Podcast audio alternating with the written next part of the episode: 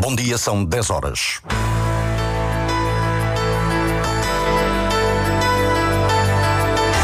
Antena 1 Madeira. Informação.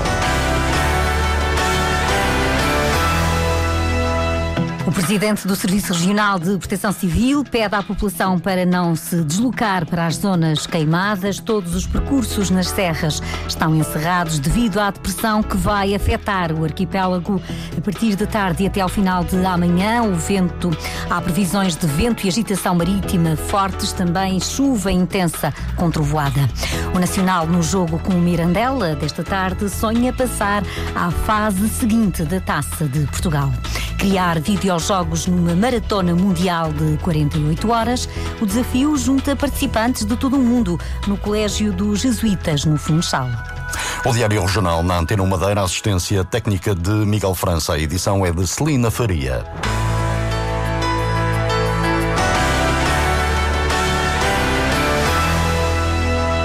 Prevê-se um agravamento do estado do tempo no arquipélago da Madeira, com um aumento significativo da intensidade do vento a partir da tarde de hoje. A chuva vai ser persistente e por vezes forte, sobretudo nas regiões montanhosas. Há também a possibilidade da ocorrência de trovoadas, prevê-se ainda um aumento da agitação marítima a partir da tarde e até ao final do dia de amanhã. Vítor Prior, do Instituto Português do Mar e da Atmosfera na Madeira, descreve a previsão que justifica um aviso laranja. Há alguma precipitação que poderá ser temporariamente forte, principalmente durante a tarde, período em que a Madeira está sob aviso laranja e eh, também relativamente ao vento no período eh, final da tarde e durante parte, parte da noite ou mesmo até durante a madrugada. Tem que se perder eh, rajadas, principalmente nas regiões montanhosas, que possam atingir 120 km por hora. O aviso laranja devido à chuva vai estar em vigor entre o meio-dia e as nove da noite de amanhã. A partir das seis e até à meia-noite de amanhã, o aviso é motivado pelo vento forte, agitação marítima muito forte, que também justifica o aviso laranja, pelo que a Capitania do Porto do Funchal recomenda aos proprietários e armadores das embarcações que adotem as devidas precauções de forma a garantir a segurança das mesmas. A Proteção Civil avisa a população para não se deslocar para os locais mais destruídos pelos últimos incêndios. O presidente do Serviço Regional, António Nunes, lembra os efeitos da chuva e do vento e pede o máximo de cuidado. Durante a tarde estão previstas aguaceiros com alguma intensidade, um bocadinho mais fortes, mas o que é associado a rajadas que estão previstas com, em alguns sítios e por alguns momentos com cerca de 20, 120 km por hora, era, era de, de, da população população ou das pessoas que não tivessem necessidade de se deslocar, principalmente para aquelas zonas que foram afetadas pelos incêndios, que o fizessem. Porque existem, com quase certeza, muitas árvores fragilizadas e que com essas rajadas de 120 km podem cair, podem vir parar à estrada e pode haver alguma situação mais complexa. E com os terrenos instáveis, o risco de derrocadas é maior, lembra António Nunes. As pedras podem estar soltas e a água pode fazer com que elas venham parar às estradas. O facto de não haver vegetação que segure as terras terras, vai permitir que esta, essas terras deslizem e que possam vir parar às, às vias de circulação. António Nunes, o presidente do Serviço Regional de Proteção Civil, ouvido pelo jornalista Sérgio Freitas Teixeira, por questões de segurança. Todos os percursos na Serra estão encerrados. O Instituto das Florestas e Conservação da Natureza desaconselha a realização de qualquer atividade nas serras enquanto se mantiverem em vigor os avisos de vento e chuva fortes. Devido às condições do tempo, Porto Santo Line antecipou a partida do navio Lobo Marinho, do Porto Santo para o Funchal, para as duas e meia da tarde. A viagem estava inicialmente agendada para as seis da tarde. A partida do Funchal para o Porto Santo aconteceu à hora marcada às oito da manhã. A Madeira quer reforçar a cooperação com os arquipélagos das Canárias, Açores, Cabo Verde e São Tomé e Príncipe. O secretário regional das Finanças, Rogério Gouveia, traçou o objetivo no encontro em Las Palmas sobre a inserção regional das regiões ultraperiféricas. Potenciar não só a projeção da Madeira e aumentar a interligação que já existe de cooperação com os Açores e com Canárias, mas também com uh, países que são uh, vizinhos, nomeadamente na costa da África, onde se incluem uh, países de expressão portuguesa, como é o caso de Cabo Verde e São Tomé. Rogério Gouveia considera também importante o reforço de ligações com o Canadá e com os Estados Unidos. Neste encontro em Las Palmas estiveram presentes responsáveis da Comissão Europeia, deputados do Parlamento Europeu e representantes de todos os governos das regiões ultraperiféricas.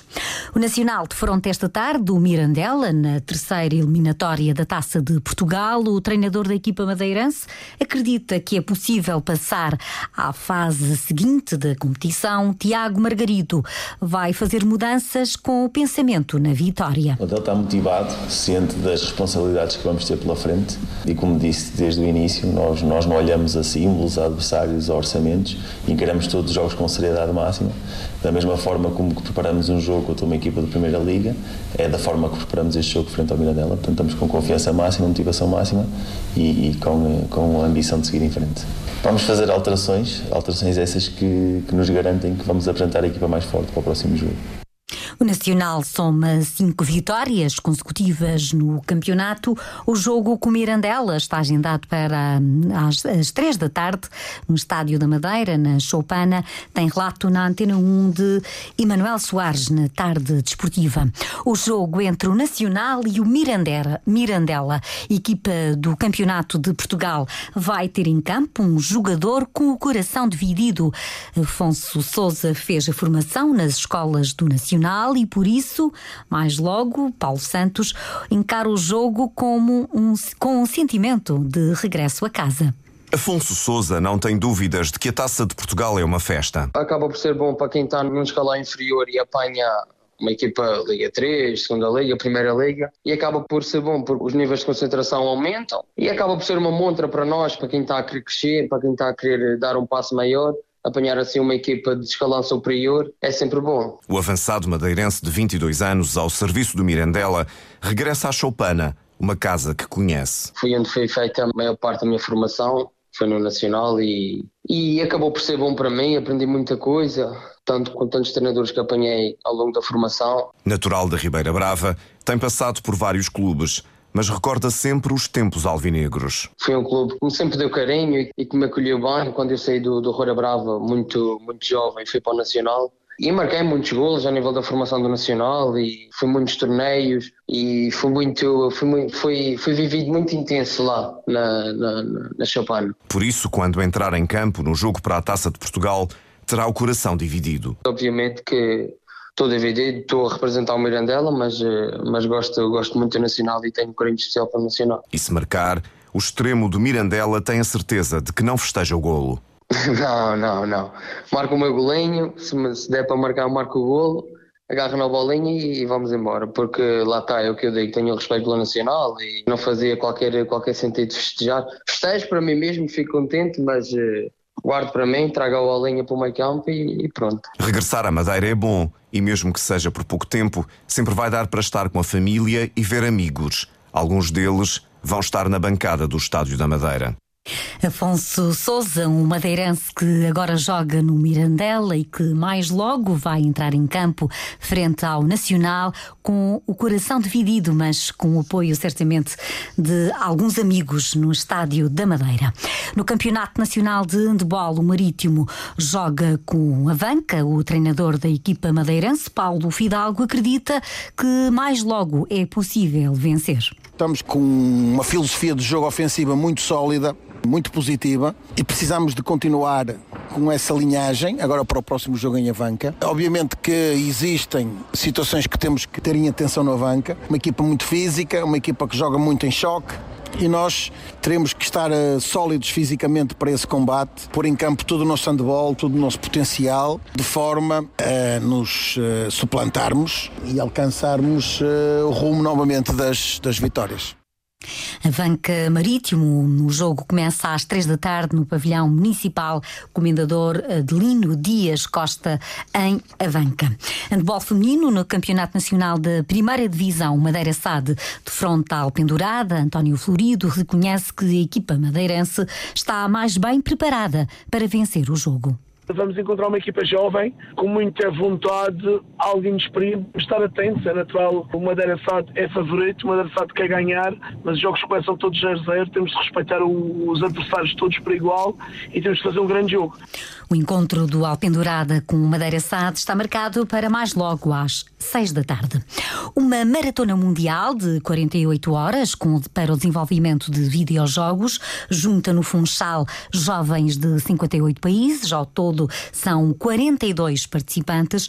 O jornalista Marco António Souza testemunhou o começo da iniciativa. É a maior maratona de desenvolvimento de videojogos do mundo. Filipe Tomé explica o que o leva a participar. Ter uma, uma ideia execuível para fazer durante dois uh, dias, porque é bastante difícil fazer jogos, demora, demora anos, e transformar essa expertise toda em dois dias é um desafio enorme. E é possível, digamos, que preparar esse desafio? Bem, uh, a minha parte é uma questão de muita tipo pesquisa, um, ver como é que foram os eventos das edições anteriores, ver qual foi os jogos que ganharam, que a gente também quer quer ganhar, não é? Uh, e tentar tipo, replicar assim mais, mais ou menos os conceitos e ideias. Apesar do tema ser apenas apresentado no início do desafio, Gil Velosa traz algum trabalho de casa feito e promete fazer algo de bom. Em princípio ainda não sabemos porque é um, o evento vai ser, o tema é dado na hora, é isto o, o que eu acho interessante do projeto, nós não sabemos o que é que vamos desenvolver, é um jogo, é a base, mas depois o que é o tema, a categoria, tudo isso é no momento, tudo ao mesmo tempo. Por isso, algo bom de certeza vou criar. Declarações durante a abertura da Game Jam Plus, que contou com a presença do secretário regional de Economia, Mar e Pescas, Rui Barreto, realçou a importância do gaming e da aposta do governo neste setor. Este setor do gaming representa a nível europeu qualquer coisa como 87 mil milhões de euros. Existem gamers que são jogadores a nível mundial, um quarto da população mundial, ou seja, 2 mil milhões de jogadores.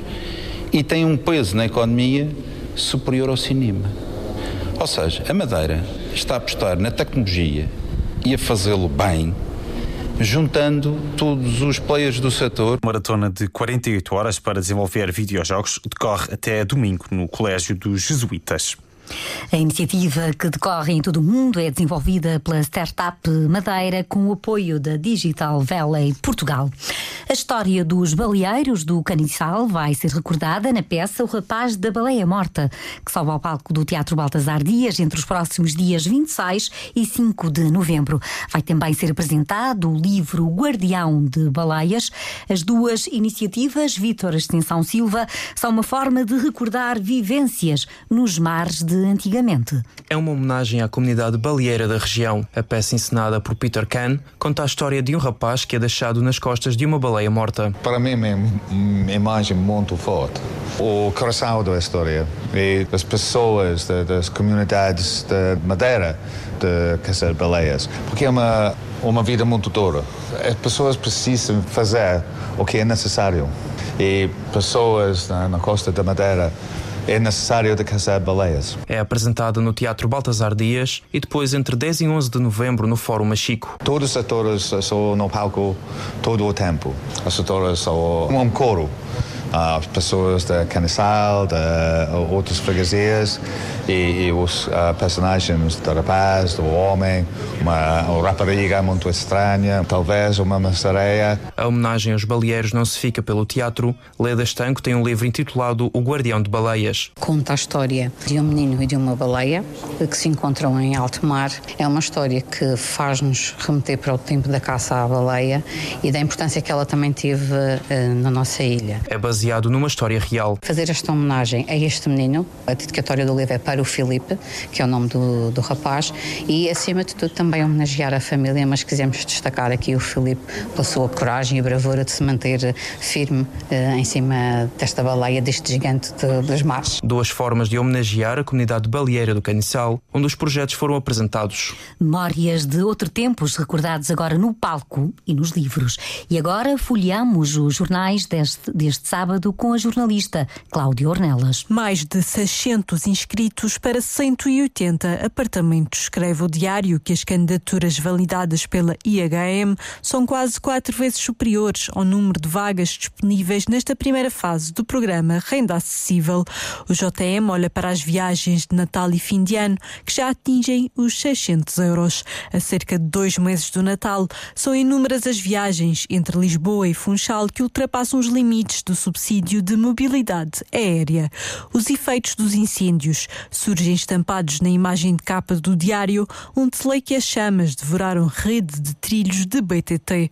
Há viaturas na imagem de capa do JM que informa que o imposto automóvel sobe sem parar. As notícias da imprensa na Madeira.